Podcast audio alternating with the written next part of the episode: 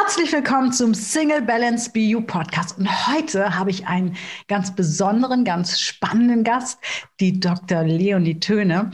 Und Leonie und ich kennen uns jetzt schon ja, über vier Jahre, fast seit Anfangszeit von Single Balance, ähm, vier Jahre live und davor auch schon online, haben uns immer gegenseitig inspiriert. Und mit Leonie hat wirklich jemand, der Fach, fachmännisch wirklich ganz, ganz tief drin ist, aber auch vor allem von der Lebenserfahrung. Und das finde ich beim Coaching immer ganz, ganz wichtig, dass man nicht jemand hat, der nur viele, viel Literatur äh, gemacht hat, einen Doktortitel hat, sondern viel Lebenserfahrung. Und Leonie hat ihren eigenen Weg nochmal ganz neu gestaltet, ist nach Indien gegangen und darüber sprechen wir heute ganz viel. Und wir sprechen auch über das Thema Trennung und zwar nicht nur über das Thema Trennung in Partnerschaft, auch darüber, du wirst viel erfahren, über unsere beiden Trennungen, aber auch Trennung von der Arbeit, von den Eltern. Wie gehst du mit inneren Kindern um, mit inneren Stimmen? Also dieser Podcast ist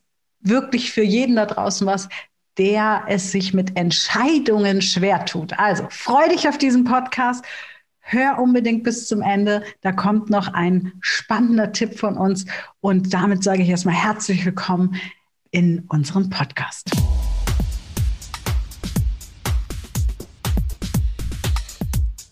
Herzlich willkommen zum Single Balance BU Podcast. Und ich freue mich, dass ich heute einen ganz, ganz besonderen Gast habe, nämlich meine liebe Kollegin, die Leonie Töne. Und warum sage ich besonderen Gast? Leonie ist schon ganz lange Coach für Singles auch, hat eine lange Reise hinter sich, nicht nur vom fachlichen her, sondern auch eine eigene spannende Lebensreise. Und Leonie und ich kennen uns jetzt, glaube ich, vier Jahre. Da haben wir uns das erste Mal getroffen in Düsseldorf zu Interviews, die es auf YouTube gibt. Und seitdem verbindet uns etwas. Und Leonie ist ein ganz spannender Mensch, der vor allem eins getan hat, für sich selbst einzustehen und für sich selbst zu sorgen und den Weg gegangen ist, sich zu trennen, um wirklich in die Selbstachtung und in der Selbstliebe ganz anzukommen. Und über dieses spannende Thema spreche ich heute auch mit Leonie, denn wie du vielleicht schon gehört hast oder auch nicht, habe ich mich ja auch getrennt vor zwei Jahren.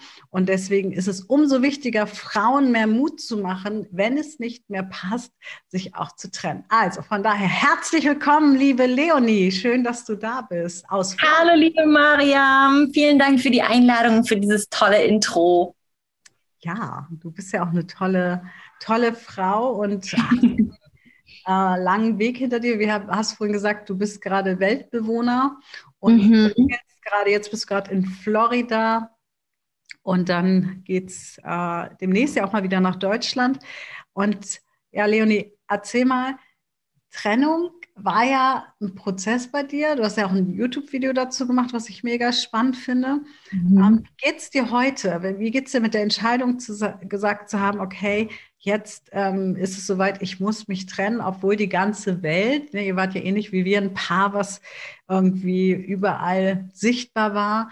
Und ähm, da sich zu trennen, ist ja dann nochmal so ein anderer Schritt, wenn man in der Öffentlichkeit steht. Aber wie geht es dir heute damit und was würdest du heute über die Entscheidung sagen? Also mir geht's super. Ich bin immer noch sehr, sehr glücklich, dass ich diese Entscheidung damals getroffen habe. Also für viele ist es immer noch heute überraschend. Ich bin lange nicht so wirklich mit meinen Beweggründen und meiner ganzen Story an die Öffentlichkeit gegangen und habe mich erst so vor ein paar Wochen eigentlich entschieden, es nochmal dieses Paket zu öffnen, diese Geschichte nochmal zu erzählen, obwohl die Trennung eigentlich ja schon ähm, zwei Jahre, über zwei Jahre jetzt zurückliegt. Mm, bei mir ist das so ein bisschen einhergegangen eigentlich mit meinem spirituellen Erwachen, würde ich sagen. Ich war in Indien, ich habe meinen Weg in die Spiritualität gefunden, Sadhguru, habe ähm, in einem Ashram gelebt und habe dort Freiwilligenarbeit geleistet, yogische Praktiken erlernt und ich hatte halt so einen absoluten Clarity-Moment, so einen totalen Klarheitsmoment. Und ich bin in den Ashram geflogen, ich bin nach Indien geflogen, ohne die ab überhaupt die Idee, mich zu trennen. Ich hatte Pläne für die Zeit danach und für alle äh, im Außen und auch für mich dachte ich, ähm, ich werde mich bestimmt nicht trennen, aber stand dann plötzlich da im Ashram und es fiel mir wie Schuppen von den Augen. hatte absolute Klarheit. Nach nur ein paar Tagen, ich glaube drei, vier Tage war ich dort. Und es, dieser Gedanke kam zu mir, ich muss mich scheiden lassen. Ich, ich muss mich scheiden lassen. Ich habe ich hab meine alten Nachrichten angeschaut mit meinem Ex-Mann und ich habe plötzlich durch den Schleier sozusagen durchgeschaut. Ich habe gesehen, in welchen Abhängigkeiten ich verstrickt war und was sich in der Beziehung entwickelt hatte, was für uns beide nicht mehr gut war. Ich habe es einfach mit absolut offenen Augen gesehen und dachte so, wow, oh, okay. Äh, ja, dann muss ich mich wohl scheiden lassen. Und für alle anderen war die äh, Entscheidung natürlich auch super, super, super überraschend. Aber für mich war das in dem Moment so absolut klar, dass für mein eigenes Wohl, aber auch zum Wohle meines damaligen Partners ich diesen Schritt gehen muss. Und ähm, ich glaube, es gibt ja oft dann so Rosenkriege und all sowas und das, das gab es bei uns gar nicht so groß oder wieder Zurückgewinnungsversuche und sowas. Das gab es gar nicht so groß, weil einfach in mir diese Entscheidung zu 150 Prozent getroffen war in dem Moment und ich dann nur noch überlegt habe, hm, wie mache ich das jetzt auf eine humane Weise, so dass es uns beiden damit gut geht. Ja, es ist spannend, ne? Das ist mhm. Momente, wo man weiß, okay, es ist vorbei. Mhm. Und ja, und dann finde ich es spannend, und darüber wollen wir heute ja auch reden, wie das Außen oft reagiert. Und ich finde es immer, ich weiß nicht, wie das dir geht, dass Menschen sich so herausnehmen, mhm. zu bewerten. Also zum Beispiel ja. zu sagen, wieso, es ist doch alles ganz gut gelaufen und du hattest doch einen tollen Mann und ihr habt mhm. doch so toll gewirkt. Und ähm, ich, wir sind ja nun sehr taffe, selbstbewusste Frauen und ähm, würde behaupten, wenn wir eine Entscheidung treffen, dann stehen wir da auch drüber und dann dürfen die Leute auch ruhig reden. Aber es geht ja ganz, ganz vielen Frauen so, dass sie genau davor Angst haben, ne? genau mhm. vor diesem Schritt und dass sie es nachher, du coachst ja auch viele Singles und kennst es sicherlich auch, nachher dieses schlechte Gewissen haben. Ich habe jetzt die Kinder in so eine Situation gebracht ähm, mhm. oder ich werde nie wieder jemanden kennenlernen, weil ich hatte ja eigentlich schon mein Glück. Und mhm. ähm, wie erlebst du das auch als Coach und als Frau aber auch? Und was würdest du den Menschen so mitgeben? Mhm. Also ich sehe in meinen Mastermind-Programmen, wo ich Mädels und Frauen coache, ganz viel Frauen, die so in diesem Transit festhängen, mhm. die so in dieser eigentlich will man sich trennen, eigentlich bin ich unglücklich mit dem Mann. Eigentlich tut er dies und tut er das und je, alle zwei Wochen ist es wieder ganz schlimm und so, aber ich mache es doch nicht. Also ich habe irgendwo, irgendwas hält mich noch daran, wo sie dann zu mir kommen und ihre Situation schildern und ich ganz oft sage, ja, warum bist du denn noch da? Also was machst du denn in der Beziehung noch? Du sagst mir, der tut dir dies an, der tut dir das an, der ist herablassend zu dir, er ist äh, emotional ähm, abusive, wie sagt man das auf Deutsch? Also emotional Missbrauch ganz offensichtlich, den du siehst. Aber du bleibst und dann sagen sie, ja, weil wenn er dann lieb ist, dann, dann ist es ganz besonders schön. Oder ähm, ich glaube einfach nicht, dass ich nochmal einen finde, der mir das und das und das und das gibt. Oder ähm, er ist ja nicht immer so. Also, dass sie eigentlich diese Klarheit haben in diesen Momenten, aber aus den unterschiedlichsten Mangel- und Angstgefühlen heraus sich nicht trauen, den Schlussstrich zu ziehen und die, in die Eigenverantwortung auch irgendwo zu gehen, in dem Moment zu sagen, ähm, ich sehe das, ich habe das beobachtet, das tut mir nicht gut, also gehe ich weiter, also beende ich das und aus Angst lieber hängen bleiben. Aus Angst, keinen anderen zu finden, aus Angst, wie du schon gesagt hast, verurteilt zu werden, aus Angst, dass ähm, das bisschen, was man irgendwo hat, was schön ist, dass da draußen nichts Besseres für einen mehr wartet. Ja, es ist spannend. Es ist so ein innerer Wertekonflikt. Oft ja, finde ich, innere Kinder, die da ähm, das, ich sage mal, den Bus fahren. Ja, so gib mir mal das Lenkrad, ich fahre. Und diese, ich glaube ja, diese Sehnsucht, endlich anzukommen, ist da ganz groß. Ne? Und mhm. dieses Bild, was wir schon in Märchenzeiten, also in der Kinder, in der prägenden Zeit ja auch vermittelt bekommen, du kommst erst an, wenn du einen Mann an deiner Seite hast. Mhm. Und sonst bist du nicht vollständig. Ich glaube, dass das ganz, ganz ja, ausschlaggebend mit ist. Wie siehst du das? Ja, und siehst du, genau das war das, was mir die Freiheit gegeben hat in dem Moment. Durch meine spirituelle Entwicklung und durch das Yoga und die Meditation und die Transformation einfach, die in mir passiert ist, war ich an einem Punkt innerlich angekommen, wo ich wirklich nicht nur so außer, ja, ich brauche niemanden, so, mhm. äh, was man sich selber einredet, sondern wo ich wirklich da stand und niemanden brauchte. Ja. Ich brauchte keine Mutter, ich brauchte keinen Partner, ich brauchte nicht mal Freunde.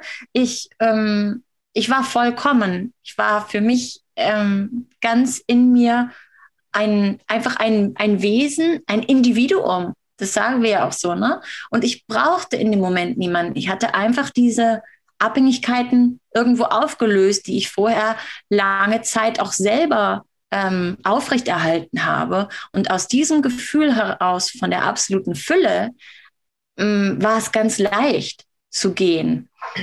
Oh, wie schön. Weil ich, ja, weil ich auch dann gemerkt habe, okay, warum bin ich dann Warum bin ich dann noch hier? Ne, was, das ist ja nicht, wir gehen doch eigentlich in eine Beziehung ein, weil wir glauben, dann wird unser Leben schöner. Wir denken so, oh, wenn ich mit diesem Menschen zusammen bin, das bereichert mein Leben.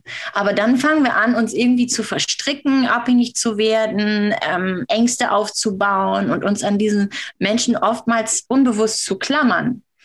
Und dann bereichert das unser Leben gar nicht mehr, sondern ist nur noch irgendwie so ein Kraftloch, was uns irgendwo aussaugt. Dann müssen wir, uns, müssen wir aufpassen, dass der uns nicht verlässt. Dann müssen wir aufpassen, dass wir uns nicht fremd verlieben. All diese Dinge, die dann aufkommen.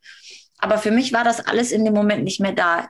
Ähm, auf eine positive Art und Weise habe ich mich absolut ähm, eigenständig gefühlt und nicht das Gefühl gehabt, jemand muss da sein, um mich glücklich zu machen. Niemand musste eben noch nicht mal, um das Gefühl von Liebe zu empfinden, brauchte ich irgendjemanden. Ich konnte einfach in mir selbst voller Liebe sein zu allem, was um mich herum war, ob es nun Blumen, Steine, Tomaten oder alle die Menschen um mich herum waren. Das Gefühl der Liebe, ich habe da irgendwie plötzlich ganz tief verstanden, dass das sowieso aus mir kommt und gar nichts mit dem, mit meinem Ex-Partner zu tun hat, sondern ich das sowieso in mir selbst erzeuge und ich den quasi nur als Schlüssel zu meinem Herzen genutzt habe. Und als ich das Schloss gesprengt habe, ähm, war es gar kein Problem mehr zu sagen, ich, ich gehe.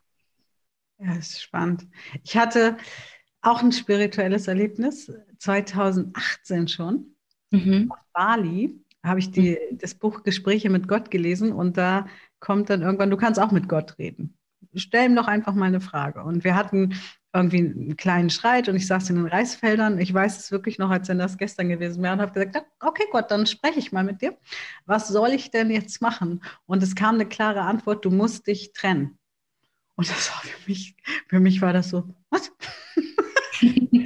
trennen, aber naja, wir haben halt Streit. Nein, ihr habt immer Streit. Also nicht immer, wir hatten schon. Bei uns war das auch so, ich würde mal sagen, dreieinhalb Wochen im Monat war super. Mhm. Eine halbe Woche war oft hässlich. Ja? Und ich weiß noch, dass ich, dass ich gesagt habe, ja, und wie geht es dann weiter? Weil bei dir ist es ja ähnlich. Dein, dein Ex-Mann hat ja auch die viele Techniksachen und so gemacht. So war das ja bei mir auch. Und ich glaube, ich war da sogar noch tiefer drin ähm, und äh, war da auch in einer, in einer beruflichen Abhängigkeit. Also ich würde gar nicht sagen in einer emotionalen Abhängigkeit, sondern so in dieser beruflichen Abhängigkeit, wo ich so reingerutscht bin. Mhm. Ich weiß noch, dass ich gesagt habe, ja, aber wie geht es denn in meinem Leben weiter? Und mhm. ich habe ein Bild gekriegt, ich habe einen richtigen Film gekriegt, wer dann kommt und was dann äh, passiert. Und ich weiß noch, dass ich weinend in diesen Reisfeldern saß und gesagt habe, äh, bitte geh du, ich kann das irgendwie gerade nicht. Und dann sind wir irgendwann nach Hause geflogen, also haben uns irgendwie wieder vertragen, sind nach Hause geflogen und wir waren dann in unserer Ausbildung zum Aufstellungsleiter. Und das war für mich das Wochenende, wo ich gesagt habe, ich muss mich jetzt trennen. Und ich war ganz klar, Leonie, ne? ich, für mich war klar, das ist das Trennungswochenende. Und dann ist mir Folgendes passiert. Deswegen fand ich das gerade so spannend, wie du diesen Zustand beschrieben hast, weil ich diesen Zustand schon mal 2012 hatte, als ich meine Lebens, äh, in meine Lebensaufgabe gegangen bin. Da war ich ja Single und gesehen habe, Männer sind gar nicht so wichtig. Mhm. Und diese Aufstellung, ähm, die waren so in ihrem Film von, und es ist wieder dieses Ding, was denken außen Leute und die waren so in ihrem Film, das ist doch ein netter Mann und sie ist hier die, die krasse, die, das Biest so ein bisschen, weißt du? Bei uns war mhm. manchmal so, ähm, ich das, das böse Weib. Und die, die haben. Ja, du mit deinen Feuerhaaren, dich müsste man direkt verbrennen eigentlich. Ja, so ungefähr. Und die, ja. die haben dann aufgestellt und alles aufgestellt, äh, unsere Eltern und so. Also so auf Krampf, wir müssen die jetzt zusammenhalten. Und das war so eine krasse, fiese Erfahrung, weil die auch mhm. meine Vision aufgestellt haben. Und ich würde heute sagen, alle waren infiziert von, von diesem, die müssen zusammenbleiben. Und die Vision mhm. hat sich weggedreht und hat gesagt, wenn du dich trennst, dann brauche ich auch nicht mehr sein oder dann bin ich nicht mehr. Und mhm. das war für mich der schlimmste Moment meines Lebens tatsächlich, mhm. Ähm, weil ich so dachte, ist meine Lebensvision kann doch nicht abhängig sein von, von einem Mann. Das, mhm. Und es war aber ganz, ganz krass. Und da hat mich dann noch ein anderer Coach rausgezogen. Und ich war drei Tage richtig in einem Panikloch. Mhm. Und der Dominik war dann wieder da. Und dann haben wir das halt nochmal versucht, ein Jahr. Und mhm. es war auch eine coole Zeit. Also es war das coolste Jahr so. Von, wenn ich so zurückgucke, war es schon, ähm, vielleicht auch, weil ich schon wusste, ich muss eh gehen. ich, ich genieße es nochmal. Aber diese spirituellen Erfahrungen, ja, können natürlich auch in beide Richtungen ausschlagen. Ich betone das deswegen, weil ich finde, dass es wichtig ist, wen du dir suchst, mit dem du spirituelle mhm. Reisen machst. Ich glaube, das kannst du auch bestätigen, oder? Du hast ja jetzt viel gesehen, du bist viel gereist die letzten drei Jahre. Ich glaube, das Schöne daran bei mir war, dass da da hat quasi niemand drin, ran, drin rumgewuselt, weißt du? Also es war nicht so, dass ich jetzt irgendwie ein, ein Seminar besucht habe, wo es um meine Beziehung ging oder ähm, dass ich mir eben eine, eine, wie man gesucht habe, mit dem ich das aufarbeiten wollte oder so, sondern das war ein komplett ein Prozess, der in mir stattfand. Also ich habe ähm, im Tempel gedient. Sadhguru hat in seinem Yoga Center in Indien ähm, zwei Tempel und der größere oder ich würde mal sagen, ja, der ähm, bekanntere vielleicht ist der Diana Linga Tempel und dort geht man einfach nur rein und man sitzt und man meditiert. Also man, man macht keine Rituale oder ähm, so wie es ja in vielen äh, hinduistischen Tempeln ist. Egal wer dort kommt, ob Moslem, Christ, unreligiös, du setzt dich einfach nur hin und die Energie nimmt dich eigentlich mit, wenn du dafür offen bist. Und du musst nichts mit Spiritualität, nicht mal was am Hut haben. Und ich habe einfach Zeit in diesem Tempel verbracht und am Anfang hatte ich totale Gegenwehr. Ich so, ah, was mache ich denn hier? Ich weiß nicht, es ist einfach nur so ein dunkler Raum. Ich war noch nie in einem Tempel. Ah, warum ist da so ein großes Ding in der Mitte? Ich will hier nicht sitzen, mein Po tut weh. Und habe gedacht, ah, okay, gut, in diese Gegenwehr gehen wir mal rein. Ähm, lass mich mal hier jetzt für acht Stunden in dem Ding sein und war da echt einen ganzen Tag lang drin und bin, bin nach mehreren Stunden und Stunden und Stunden irgendwann an so einen Punkt gekommen, wo mein Geist komplett leer war, wo der komplett still war. Und das hatte ich noch nie erlebt. So einfach absolute Stille in meinem Geist. Keine Gedanken, keine, keine Überlegung, keine Sorgen, nicht mal Worte, nicht mal Bilder, sondern einfach nur Leere. Und das war so unglaublich befreiend. Ich konnte, wenn ich wollte, konnte ich über etwas bewusst nachdenken. Ich konnte jetzt sagen, okay, lass mich mal über diese Sache nachdenken oder so, aber ich wollte das gar nicht. Ich wollte in dieser Stille bleiben. Und aus der Stille heraus bin ich rausgekommen, bin einfach nur die Straße runtergelaufen. Und es gab dann irgendwie, es war kurz vor sieben, da gab es dann Abendessen. Ich habe mein Handy geöffnet, habe kurz reingeschaut, habe das gelesen und habe dann diesen diesen Klarheitsmoment gehabt in dem Moment. Und das war ganz witzig, weil du hast eben auch so von diesen Schuldgefühlen gesprochen, die viele Frauen haben, so, oh nein, nach dem Trennen und ah, warum habe ich das selber so verbockt und wieso ist mir das passiert? Ich hatte das gar nicht in dem Moment. Es war mehr so, als würde ich mich von außen anschauen und denken, wow, guck mal, so habe ich mein Leben abgefuckt, das ist ja krass. Mensch, das habe ich mir selber angetan. Wow, sehr interessant, Mensch. Aber jetzt gibt es auch schon Abendessen. Also so, ich bin nicht lange dran hängen geblieben. Ich, ich bin nicht in den Schmerz reingegangen, sondern ich war eher, ich war plötzlich mal in der Lage, wirklich bewusst zu sein, wirklich da zu sein, mir das anzugucken und zu sehen, was in meinem Leben abging. Und es war eigentlich sehr befreiend, auch in die komplette Verantwortung zu gehen. Ich bin auch gar nicht in dieses Gefühl reingegangen von, oh, mein Ex-Mann hat mir all diese schlimmen Dinge angetan, oh nein, er ist so ein schlechter Mensch, ich muss mich trennen. Sondern ich habe eher gedacht, oh wow, da habe ich aber echt, warum habe ich mir das angetan? Hm, das ist ja interessant. Okay, na, da muss ich jetzt damit umgehen, so, ne? Dann, dann werde ich das jetzt ändern. Und dieses Schuldgefühl kam in dem Moment gar nicht. Ja, das ist spannend. Ich, ich finde auch, also bei mir war auch nicht, dass ich jetzt Schuldgefühle hatte, wenn ich mich trenne. Mhm. Eher so, ich habe da noch so alte Glaubenssätze entdeckt. Ne? Mhm. Wir sind jetzt verheiratet und auch mal mhm. schlechte Zeiten gehören auch dazu. Mhm. Hm. Und was ich auch wirklich entdeckt habe, und das ist mir aber erst später bewusst geworden, war dieses im Unreinsein mit Gott, den habe ich immer mit Kirche verwechselt. So. Mhm. Er war nicht nett zu mir, also ist Gott auch nicht nett zu mir. Und ähm, ja, das, das, also ich bin ja auch sehr in Liebe gegangen. Ähm, war nicht immer gegenseitig, aber das war, war okay für mich. Ne? Das war so, okay, jeder hat seinen anderen Prozess und äh, mhm. jeder steht an einer anderen Stelle. Ähm, aber jetzt hast du was, was ganz Wichtiges gesagt, aber ich, ich höre schon, wie viele Hörer sagen, ja, super, soll ich jetzt in den Ashram fliegen, nach Indien? Ähm, ja, ähm, ja, why not? why not? Ne? Aber ja. ähm, was kannst du den Menschen empfehlen? Weil dieses in die Stille kommen, mhm. und bei mir war es übrigens nicht die Stille, das ist ganz spannend, bei mir war es ein Bon Jovi-Konzert. Bei mir war es äh, das Bon Jovi-Konzert in München. Und ich stand da ähm, in der dritten Reihe, was ich eigentlich schon 20 Jahre nicht mehr gemacht habe oder so, und hatte meine zwei meiner engsten Freundinnen hinter mir stehen und bin total eingetaucht. Also ich bin ja so ein Bon Jovi-Fan, hat der eine oder andere vielleicht schon mitgekriegt.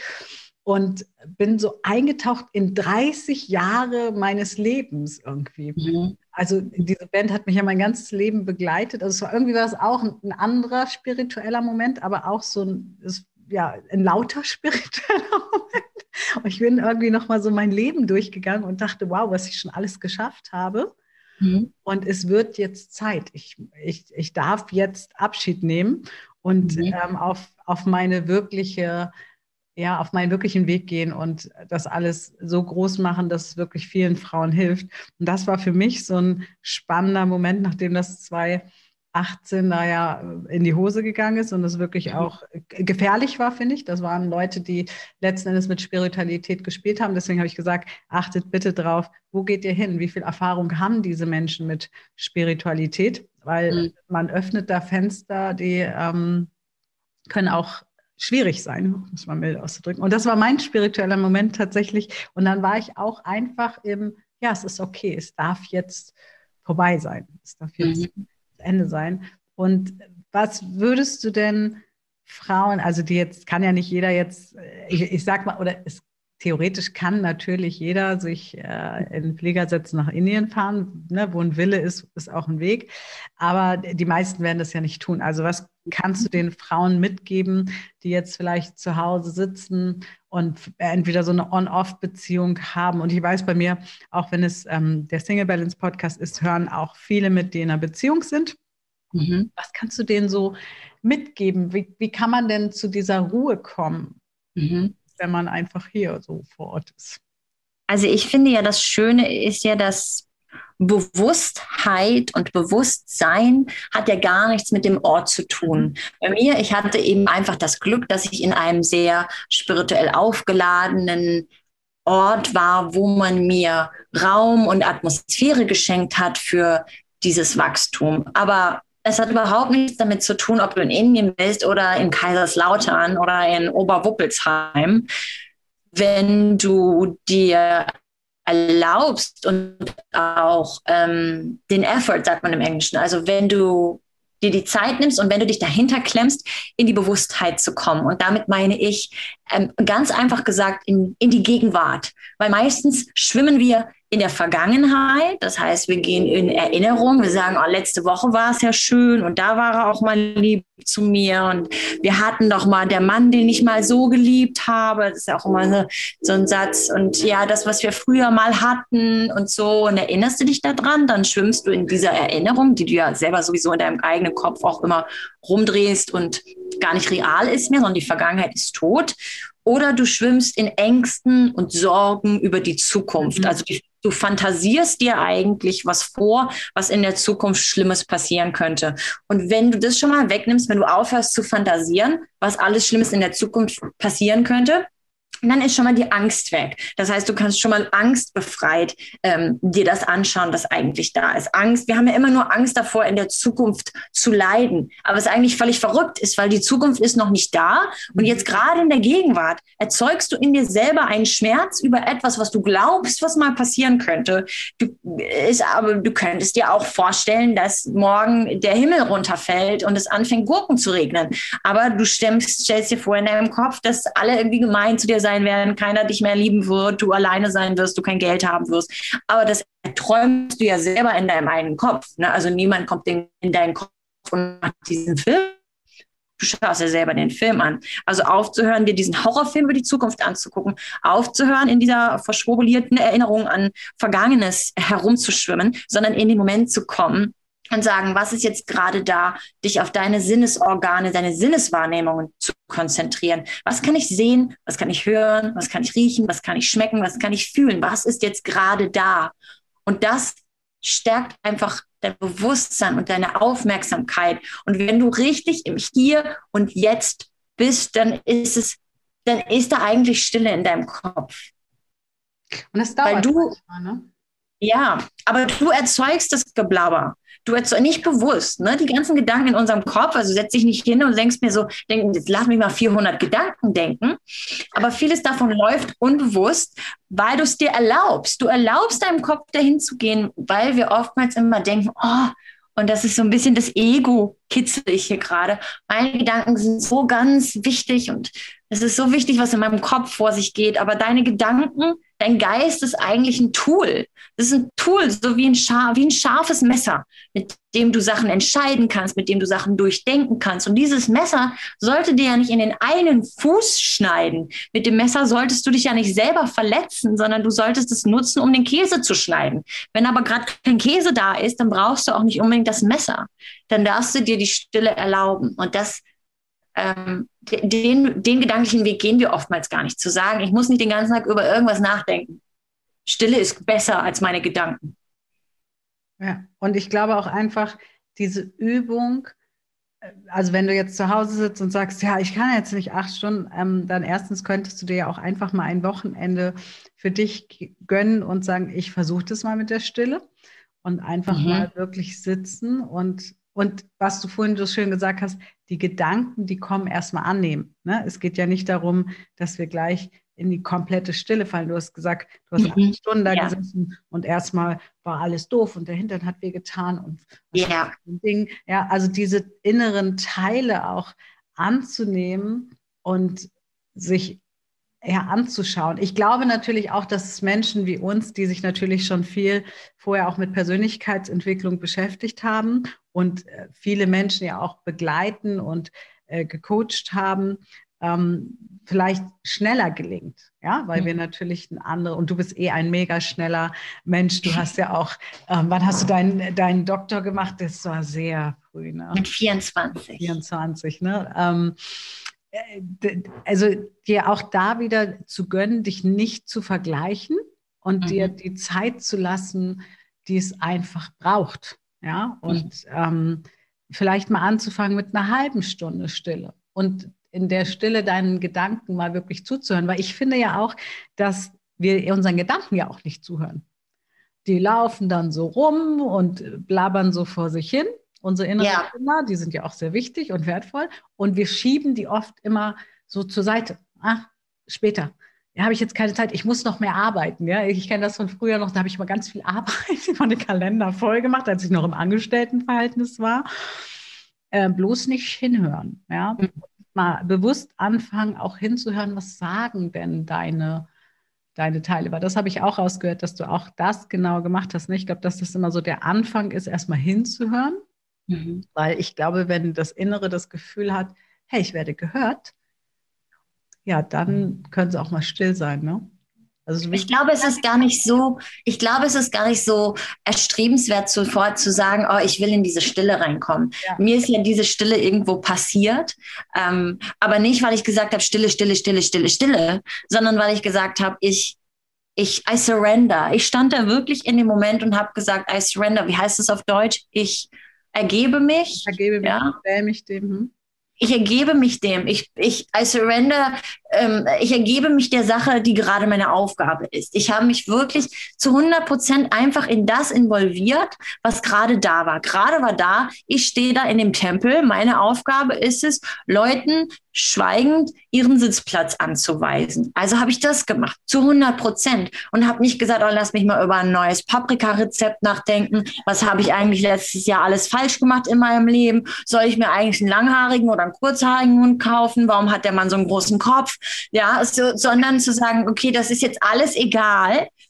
Gerade ist meine Aufgabe hier den Leuten den Platz anzuweisen. Das war halt für mich das Schöne so am Ashram und an der freiwilligen Arbeit, weil ja, ich habe den Doktortitel ganz früh gemacht und all diese Erfolge hinter mir und dann bist du CEO und hast deine Firma und du coachst und du denkst immer, du machst ganz wichtige Dinge und mal Dinge zu machen, wo du denkst, sie sind nicht wichtig, mhm. aber dich zu 100 Prozent da rein zu involvieren. Das kann jeder machen. Wenn du zu Hause stehst und du spülst die die, du wirklich, du spülst dein Geschirr ab. Dann denken wir, ach, das ist unwichtig, da kann ich parallel auch noch über fünf Sachen nachdenken.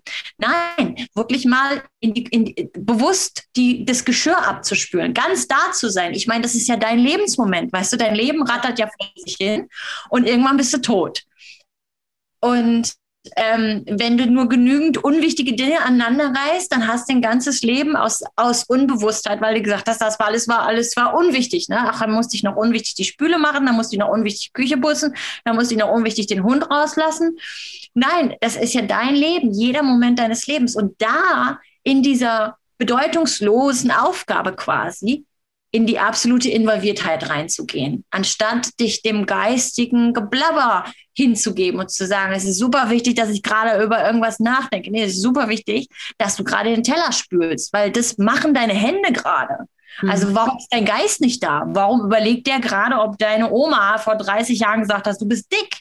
Sagt doch gerade keiner. Ja, das ist ganz spannend. Also ich mache ja viel innere Kindarbeit und ähm, ich hatte jetzt auch letztens so eine Situation und da war auch so eine, so eine Angst. Und dann weiß ich natürlich, ja, das ist ja nur eine fiktive Angst. Und mhm. dann habe ich es einfach angesprochen bei der Person und habe gesagt, hey, wenn ich das und das mache, macht mir das Angst. Und mhm. richtig zurück, aber du weißt schon, dass die Angst fiktiv ist, dass du die nicht haben brauchst. Habe ich gesagt, ja, ich weiß. Und es ist aber okay, dass sie da ist. Und ich habe gesagt, ja, und in dem Moment, wo ich es ausgesprochen habe, mhm. habe ich einfach die Energie auch rausgenommen. Ja, mhm. und zwar nicht, nicht, mhm. weil ich von, es war gar nicht wichtig, dass die Person sagt, du brauchst keine Angst zu haben, äh, ich bin da, sondern mhm. es ging vielmehr darum, ich benenne mhm. meine Angst und komme so, ich habe ja gerade so dieses, meine Challenge seit zwei Jahren, wieder in die Weichheit zu kommen, in die Weiblichkeit, wirklich in die, ich glaube, es ist mir ganz mhm. gut gelungen. Ähm, in dieses auch Verletzbarkeit zeigen zu dürfen, weil das ist ja so ein Thema von uns äh, Powerfrauen. Alle sagen immer, oh, du hast so viel Power. Mhm. Und äh, letzten Endes, ja, gibt es ja aber auch mhm. die Momente der Angst. Und ich glaube, ähm, dass wir ja auch diese Glaubenssätze dann oft haben, naja, wir haben halt die Power, das, das stemme ich auch noch, ja. Und hören, weil das habe ich so ein bisschen rausgehört mhm. bei dir, dass du ja auch sagst, ja, dann habe ich richtig hingehört. Also bedeutet das im Umkehrschluss meine Frage, wenn du vorher richtig hingehört hättest, was, wo ich auch immer der Meinung bin, es kommt, wann es kommt, aber hättest du es dann früher erkannt oder sagst du, nee, vorher war alles in Ordnung? Nee, vorher hatte ich gar nicht die körperliche und geistige Möglichkeit hinzuhören. Also ich war so belegt, ich hatte ja richtig schlimme Schmerzen ganz lange ich habe das nie draußen irgendjemand wissen lassen, aber ich habe ähm, unter chronischer Borreliose gelitten. Das heißt, ich hatte fast jeden Tag unglaubliche Kopfschmerzen, Übelkeit, Erbrechen. Ähm, war unglaublich müde und mir tat einfach der ganze Körper weh. Ich hatte Schlafstörungen, ich hatte Angststörungen, ähm, ich konnte morgens nicht aus dem Bett und abends konnte ich nicht einschlafen. All das hatte ich im, im Geheimen sozusagen. Und für mich war in dem Moment Überleben viel wichtiger, mhm. als mir anzugucken, ist es eigentlich äh, der richtige Mensch an meiner Seite. So. Und dann als ich da gesagt habe, okay, ich stelle mein ganzes Leben um, ich höre auch auf zu arbeiten, ich mache eine Businesspause, mir ist auch egal, ob ich keinen Cent mehr einnehme, aber ich würde gerne nicht sterben gerade. Mhm. Ähm, was kann ich denn machen, um gesund zu werden? Alles in meinem Leben ist jetzt auf gesund werden. Und als der Schmerz dann besser war, als der Schmerz weg war und ich körperlich auf einem besseren Level war, und auch irgendwo dieser ständige, dieses ständige Geratter von, ich muss Business machen, ich muss noch dies machen, ich habe noch fünf Coachings die Woche, so es ist dieses, diese Überlebensangst, so ich muss dafür sorgen, dass es läuft. Als die nicht mehr da waren, dann hatte ich überhaupt erst ähm, die Freiheit, mir anzugucken, was da lief. Also da liefen bei mir einfach aufgrund meiner Schmerzen, aufgrund meiner Schmerzen habe ich halt mich geflüchtet in noch mehr Arbeit und dadurch liefen unglaublich viele mentale Prozesse und einfach ganz viel Pain. Mhm. Und ich hatte gar nicht die Kraft für Bewusstheit in dem Moment zu sagen, was mache ich hier eigentlich gerade, was sage ich hier eigentlich, wer bin ich eigentlich gerade, warum bin ich mit diesen Menschen zusammen, was geht eigentlich in meinem Leben ab? So, ich hatte gar nicht die Kraft dafür. Und das habe ich ausgeräumt. Deswegen war auch für mich der Ashram gut und das Yoga, das ich begonnen habe, die Meditation, weil das hat meine Krankheit geheilt. Und das hat mir, und meine Entscheidung dazu, zu sagen, okay, keine Arbeit mehr, keine Arbeiten mehr, ich mache eine komplette Businesspause, hat mir den Raum gegeben, ähm, erstmal dahin zu schauen und auf andere Dinge zu gucken und nicht mehr zu sagen, Überleben ist das Wichtigste. Ja, das, ähm, das, das, einfach als physisches Überleben. Das finde ich auch ja. nochmal eine ganz wichtige Botschaft, weil zum Beispiel auf, ähm, auf meiner Coaching-Plattform baue ich auch immer erstmal Ressourcen ja, weil wenn du den Podcast jetzt hörst und äh, vielleicht denkst, ah ja, jetzt muss ich in die Stille, aber eigentlich hast du keine Reserven, mhm. dann sorge erstmal dafür, ähm, also das höre ich bei dir auch raus, dass du mhm. überhaupt wieder in die Fülle kommst um überhaupt dahin zu schauen. Ne? Also ganz oft trennen wir uns ja auch nicht, weil wir die Reserven nicht haben, ähm, weil wir denken, boah, ich bin eh schon am Limit. Und mhm. ich sage immer, das ist wie ein Auto. Wenn du von Hamburg nach München fahren mhm. willst, dann fährst ja. du ja auch nicht auf Reserve los, sondern gehst zur Tankstelle, füllst erstmal das Auto voll und äh, dann kommst du schon, je nachdem, was du für ein Auto hast, eine ganze Strecke. Und dann weißt du ja auch, okay, jetzt ist der mhm. Tank langsam auf Viertel. Die nächste Tankstelle sollte ich vielleicht mal langsam wieder äh, ins Auge nehmen, damit ich nicht mit dem letzten Tropfen auf die Tankstelle fahren muss. Und das höre ich Absolut. so raus. Ne? Erstmal mhm. für eure Ressourcen sorgen, erstmal gucken, ähm, was tut dir gut? Wir haben da so einen Ressourcekoffer, den wir immer machen. Ne? Was, welche Musik tut dir gut? Welche ähm, welche Dinge tun dir gut? Ist es die Badewanne? Ist der Spaziergang vielleicht an der Elbe oder am mhm. Rhein oder wo auch immer du äh, wohnst ähm, oder im Wald? Ja, also wirklich dafür zu sorgen, deine Ressourcen zu tanken. Und ich glaube, da stimmst du mir zu, nicht so hart mit dir selbst ins Gericht zu gehen. Mhm. Ja, so dieses, warum habe ich mich nicht früher getrennt? Also bei mir ist zum Beispiel ganz klar, okay, 2018 war halt emotional durch diese äh, verdrehte Aufstellung, das wäre gar nicht möglich gewesen, weil ich einfach ähm, da in so ein Ahnenthema, Ahnentrauma reingerutscht bin äh, von meiner afrikanischen Seite. Und ich war, ich war wirklich wie ausgenockt. Ja? Und das auch anzunehmen und zu sagen, es ist nicht schlimm. Das Leben beginnt ja, du hast ja auch eben von der Gegenwart gesprochen, beginnt mhm. ja jeden, jede Sekunde eigentlich neu. Jede Sekunde bestimmst du ja darüber, ähm, deine, deine Zukunft zu gestalten. Weil wir, wir, kreieren ja die Zukunft in der Gegenwart. Wenn wir uns dessen bewusst werden, dass wir mit Denk, mit Umdenken auch unsere Zukunft verändern. Ähm, ja, ich würde gerne noch mal zu der Anfangsfrage kommen. Was, was rätst du Menschen? Wie sollen sie damit umgehen mit dem Außen, mit dem willst du dich wirklich trennen? Und weil wir rennen ja auch oft zu 80 Freundinnen. Also ich kenne das auch aus meinem früheren Leben, das hatte ich jetzt beim mhm. Dominik nicht, aber früher, wie, wie, wie, siehst du das? Meinst du? Mhm. Und, äh, und dann kommt es ja immer darauf an, wie ist die Freundin gerade drauf, ne? welche Glaubenssätze mhm. und Denkmuster hat die. Ja. was, was rätst du da? Wie, wie kann man da die, die Kurve kriegen, dass man wirklich für sich ähm, erstmal sorgt und für sich klar mhm. wird? Also ich glaube, da ist das Allerwichtigste ähm, Eigenverantwortung. Also schau, es ist ja deine Beziehung und du hast, bist ja die Beziehung mit diesem Menschen eingegangen. Weder deine Freundin, noch deine Mama, noch der Eisverkäufer, noch die Oma. Niemand hat ja gesagt, ich heirate diesen Mann oder ich schlafe mit diesem Mann. Nur du hast gesagt, ich mache das. Also war das ja deine Verantwortung, den Weg zu gehen. Jetzt möchtest du gerne den Weg ändern. Warum soll dich da jetzt dein, da, da soll da die Entscheidung deiner Oma oder deiner Nachbarin ins Gewicht fallen? Ja, das ist natürlich schön, dass die dazu eine Meinung haben. In Indien sagt man immer, das ist deren Karma. Und das bedeutet, was die darüber denken, basiert auf deren Erfahrungsschatz im Leben, den sie unbewusst oder bewusst gesammelt haben. Und das ist auch voll okay, wenn die das alle doof finden, dann ist das halt deren Karma. Aber wenn du verstehst, oh, das ist meine Eigenverantwortung, was meine Beziehung und das ist auch mein, mein Glück und mein, meine Lebenslust und meine Lebensuhr, die irgendwo ab, abläuft. Also die sterben irgendwann, aber du stirbst ja auch irgendwann. Wenn du dir das bewusst machst, du, ich sterbe irgendwann, wie möchte ich denn mein Leben leben aus meiner eigenen Kraft heraus? Dann ist es doch eigentlich ganz egal, was die darüber denken. Und das Verrückte ist immer, wenn du die Klarheit hast, wenn du die Entschlossenheit hast und wenn du dir sicher bist, dann ähm, ziehen die anderen oftmals mit und sagen so, naja gut, also wenn du so klar bist, dann wird es wohl das Richtige sein. Bei mir war es so lustig, ich habe es dann Leuten erzählt, die vorher immer meinen Ex-Mann gefeiert und geliebt haben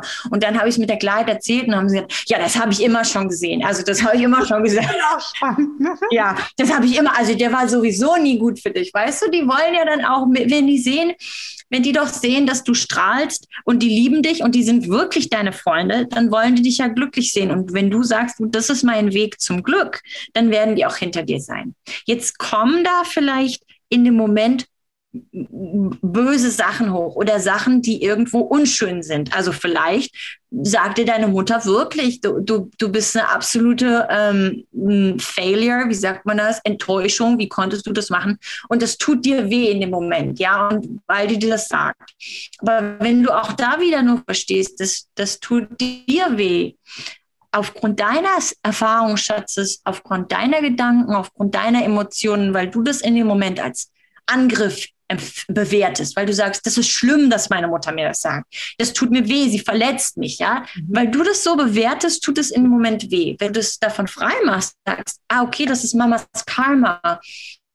Das ist Mamas Erfahrungsschatz. Das ist das, wo sie steht. Und das ist in dem Moment ihre Bewertung der Situation. Und ich erlaube ihr das zu haben. Aber trotzdem ist es ja meine Verantwortung und meine Entscheidung, welchen Weg ich gehen will, dann kann dir eigentlich niemand was antun, dann kann dich eigentlich niemand verletzen. Und deswegen finde ich schön, was du gesagt hast vorhin, mit dem sich selbst ähm, erst einmal stärken, in die Fülle gelangen.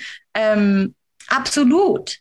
Aus der, aus der Fülle heraus entscheiden, aus dem guten Gefühl heraus entscheiden, wenn es geht, dass du sagen kannst, ich habe nicht aus dem Schmerz bin ich davon gerannt und ah, vielleicht war es die falsche Entscheidung, wenn es mir hätte besser gegangen wäre, dann hätte ich das vielleicht nicht gemacht, sondern dich selbst aufzubauen, dich selbst in einen, in einen State zu bringen, wo du sagst, ich kann jetzt diese Entscheidung treffen. Ja, und ich finde auch das Spannende, wie du schon gesagt hast, wenn wir klar sind, ne? und das beobachte ich bei mir selber, mhm. aber auch bei anderen Menschen, wenn wir klar sind, dann traut sich gar keiner, unsere Entscheidung in Frage zu stellen. Dann kommen nämlich plötzlich Antworten wie, Absolut. du wirst schon das Richtige tun. Und du bist ja erwachsen. Und dass wir ganz oft diese, diese, diese Schwankungen, die wir haben, sind ja unsere inneren Kinder. Und das strahlen wir dann auch aus. Wir sind dann inneres Kind und was gerade spricht. Und dann hat das Gegenüber ganz oft das Gefühl, oje, oje, oje, die rennt gerade in ihr Unglück, ich, ich muss sie jetzt aber retten. Ja, weil, weil dein Gegenüber unbewusst wahrnimmt, da, da redet gar kein Erwachsener, da redet gerade ein inneres Kind. Und umso klarer du bist, umso gesetteter du bist und ähm, ich habe jetzt in meinem neuen Kurs eine Aufgabe, die fünf Menschen um dich herum, ja. Also schau auch mal, welche Menschen äh, und ich glaube, ich habe auch schon einen Podcast dazu gemacht, ähm, welche fünf Menschen umgeben dich und ähm, äh, schau halt, dass du in Ressourcen kommst, auch in menschliche Ressourcen. Ja, mhm. wenn du natürlich immer nur Menschen um dich herum hast, die dir sagen, das geht nicht, das wird nichts, ja, dann ist es natürlich schwer, in die Kraft zu kommen. Entweder mhm. bricht man dann mal aus und sagt, ich bin jetzt halt mal ein paar Monate weg, ja, aber wenn du die, dann, dann gehst du auch raus aus diesem Kreis. Ja,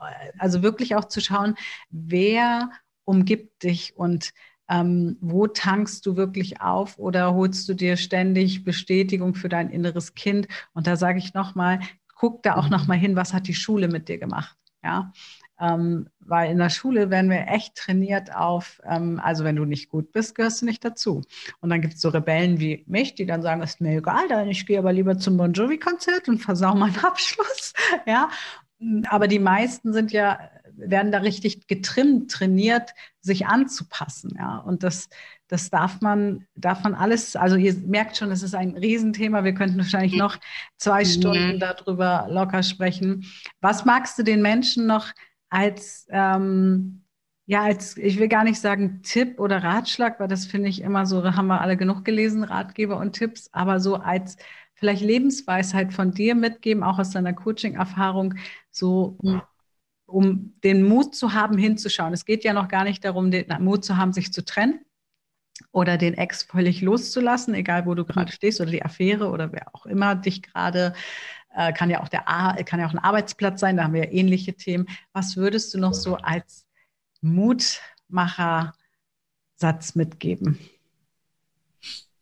Also, ich weiß gar nicht, das wird jetzt vielleicht gar nicht so mutmacherisch klingen, aber was für mich immer ein absoluter Reset-Button ist, ist mir meine eigene Sterblichkeit anzugucken mhm. und zu realisieren, ah, wir, wir denken alle, die anderen Leute sterben, mhm. aber nicht ich. Gar nicht so in so eine fatalistische Angst zu gehen, so, oh, ich werde sterben, sondern einfach zu verstehen, okay, das Leben ist ein Prozess, wo wir aus der Erde wir kommen und irgendwann, ja, werden wir auch wieder zu Staub und irgendwann werde ich sterben, meine Zeit läuft ab. Also wenn ich morgen sterben würde, wie wollte ich heute gelebt haben? weil ich weiß ja nicht, ob ich morgen nicht vom Zug überfahren werde oder ja, weiß ich nicht. Aus dem Universum erschlagen, man weiß. Ja, mir ein Klavier auf den Kopf fällt, ne? Man weiß es ja nicht. Also sollte, ist es denn nicht besser, jeden Tag so zu leben, dass du sagst, heute habe ich, heute habe ich mein bestes Leben gelebt und das, wenn ich morgen sterbe, ist es okay. Und dann bekommen, dann wird es leichter, Entscheidungen zu treffen für dich ähm, und für dein Leben und dein Glück und dann wird es vielleicht auch ein bisschen äh, dringlicher, mhm. jetzt sich mal was anzuschauen und e-, eher in die Bewusstheit zu kommen und nicht zu sagen, ja, morgen, morgen schaue ich mir das mal bewusst an. Ja, ich glaube, ich habe in meiner Masterclass auch so eine, so eine Aufgabe. Was wäre, wenn du in einem Jahr schwer krank wirst? Ich habe es noch nicht mal mit mhm. Sterben gemacht, sondern schwer krank. Und dann, was wäre, wenn es im halben Jahr ist? Und was wäre in einer Woche? Ja, welche Menschen würdest du um dich herum haben? Würdest du den Arbeitsplatz noch haben? Weil das kannst du natürlich, was du jetzt gerade hörst, für alles nehmen. Ist ja nicht nur Trennung bei der Partnerschaft, sondern in allen Lebensbereichen und sich dessen mal so bewusst zu werden. Ne? Wie würde dann mein Leben aussehen? Wir haben ganz viele festgestellt, scheiße, dann hätte ich aber diesen Arbeitsplatz nicht mehr. Und äh, den Freunden würde ich mich auch nicht mehr umgeben, weil äh, mhm. äh, so und sich dessen bewusst machen, ja, und warum und wieso rufst mhm. du nicht die Menschen an, wo du sagst, naja, wenn ich jetzt schwer krank wäre, dann würde ich ähm, vielleicht meine Mutter anrufen, auf die ich jetzt aber schon seit fünf Jahren sauer bin. Ja, mhm. also dann nimm doch jetzt den Hörer in die Hand und schau, ob sich was verändert hat in eurem Verhältnis. Also ich finde das einen ganz wunderbaren und auch einen sehr mutigen Tipp schon, weil das kostet erstmal Überwindung, das kostet erstmal Mut. Und da auch noch mein Tipp, weil da haben viele gesagt, aber Gesetz der Anziehung, ich will mich ja nicht mit dem Tod beschäftigen. Und ich habe gesagt, das ist spannend, weil eigentlich beschäftigst du dich ja gar nicht mit dem Tod, sondern mit dem Leben wie willst du dein Leben verbringen? Ja, also ich ja und ich finde es auch verrückt, nicht hinzuschauen, zu sagen, ich will mich nicht mit dem Tod beschäftigen, weil die Wahrheit ist ja, dass wir unsere körperliche Hülle zumindest stirbt. Also können wir ja nicht so tun, als würden wir nicht sterben und immer sagen, ja, aber ich schaue lieber nicht hin, weil es ist ja nicht so. Ich glaube, es ist immer besser, dann in, in die Bewusstheit zu gehen und so real zu sein, ich sterbe. Das Problem ist ja nur, dass du Angst hast, davor zu sterben. Aber meistens haben wir gar nicht Angst davor zu sterben, sondern wir haben Angst davor zu leiden oder gar nicht richtig zu leben. Und all solche Dinge kommen kommen aber erst in dir hoch und siehst du erst, wenn du ähm, dir das mal echt anschaust, dass du sterblich bist, weil alles ist sterblich. Die Blätter kommen und sterben, die, die, die Ameisen, ähm, die Sonne geht auf und geht unter. Und wenn wir so tun, als wären wir unsterblich, dann finde ich, zieht das Leben an uns vorbei. Ja, es ist, das ist, ist ein schöner Abschluss. Ich glaube auch, und ich glaube, ich meine, Corona zeigt es ja auch gerade, wo viele gesagt haben, oh, wenn ich gewusst hätte, dass Corona kommt, hätte ich mehr gelebt. Und dann mhm. sage ich, das ist spannend, weil für mich, ich bin ja gerade sehr viel in Deutschland, ich bin ja sonst auch viel am Reisen, aber ich habe beschlossen, ich bin jetzt erstmal hier. Und für mich ist es so, ich lebe ja jeden Tag das mhm. Leben, was ich leben möchte. Und wenn ich äh, der Meinung bin, ich möchte doch reisen, dann kann ich das auch tun. Mhm. Ähm, aber dadurch, dass ich mein Leben seit Jahren so lebe, wie ich es leben möchte, auch schon mit, mit meinem Mann an der Seite, ne, Ex-Mann, nicht Mann, Ex-Mann, ähm, habe ich gar nicht dieses Gefühl, oh Gott, das, jetzt verpasse ich was im Leben. Mhm. Und das macht es nochmal bewusst, also auch diese Zeit jetzt zu nutzen, nochmal bewusst zu gucken, ja, was hättest du denn gerne alles angestellt in, in den letzten eineinhalb Jahren? Mhm. Ähm, mhm. Was tust du jetzt dafür, damit das in den nächsten eineinhalb Jahren in die Richtung geht? Mhm. Ach ja, ich könnte stundenlang mit dir ja. sprechen. Es ist ein spannender Podcast. Und ich danke dir, Leonie, dass du da warst. Wo findet man dich, wenn jetzt Leute sagen, weil ich meine, das sage ich auch immer wieder, es ist natürlich sinnvoll, sich Unterstützung zu holen, Coach-Unterstützung, den Weg nicht alleine zu gehen, wirklich Platz zu haben für die Gedanken auch, die da hochkommen, die Ängste, die da hochkommen, mit Menschen, die ihr Werk beherrschen. Das tust du. Ähm, wo findet man dich, wenn man mehr über dich äh, erfahren will, wenn man mehr über deine Reise, die du gerade durch die Welt machst, erfahren will? Ich glaube am allerbesten auf YouTube, mhm. auf meinem YouTube-Kanal, einfach unter meinem Namen Leonie Töne. Und äh, ich habe heute angefangen mit Daily Vlogs und werde ab jetzt auch jeden Tag ähm, neue Videos hochladen. Und wenn ihr auf Facebook seid, könnt ihr auch gerne in meine Powerfrauen-Gruppe kommen. Die heißt einfach Powerfrauen-Gruppe, findet ihr auch unter meinem Namen. Aber ich glaube, der beste Einstieg ist schon YouTube. Okay, super. Wir verlinken das natürlich unten auch nochmal, dann haben es die Leute leichter.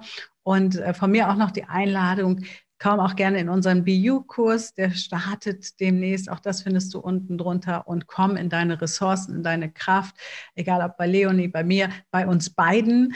Ähm, also es kann ja nicht schaden, mal anzufangen und mal eine Kostprobe zu nehmen und dir erstmal eine Scheibe vielleicht abzuschneiden von der Energie, auch von deiner Lebensenergie. Und damit danke ich dir erstmal für diesen tollen Podcast. Freue mich, wenn du bist. Sehen wir uns dann. Äh, wir haben uns lange nicht gesehen. Ne? Vier, vier, Jahre, drei Jahre, ich weiß gar nicht mehr genau. Und euch sage ich vielen Dank fürs Zuhören. Du findest alle Links hier unten in den Show Notes und ich freue mich auf den nächsten Podcast und ich hoffe, du hattest ganz, ganz, ganz viel Spaß und hast viel mitgenommen und traust dich ein bisschen mehr hinzuschauen zum Leben.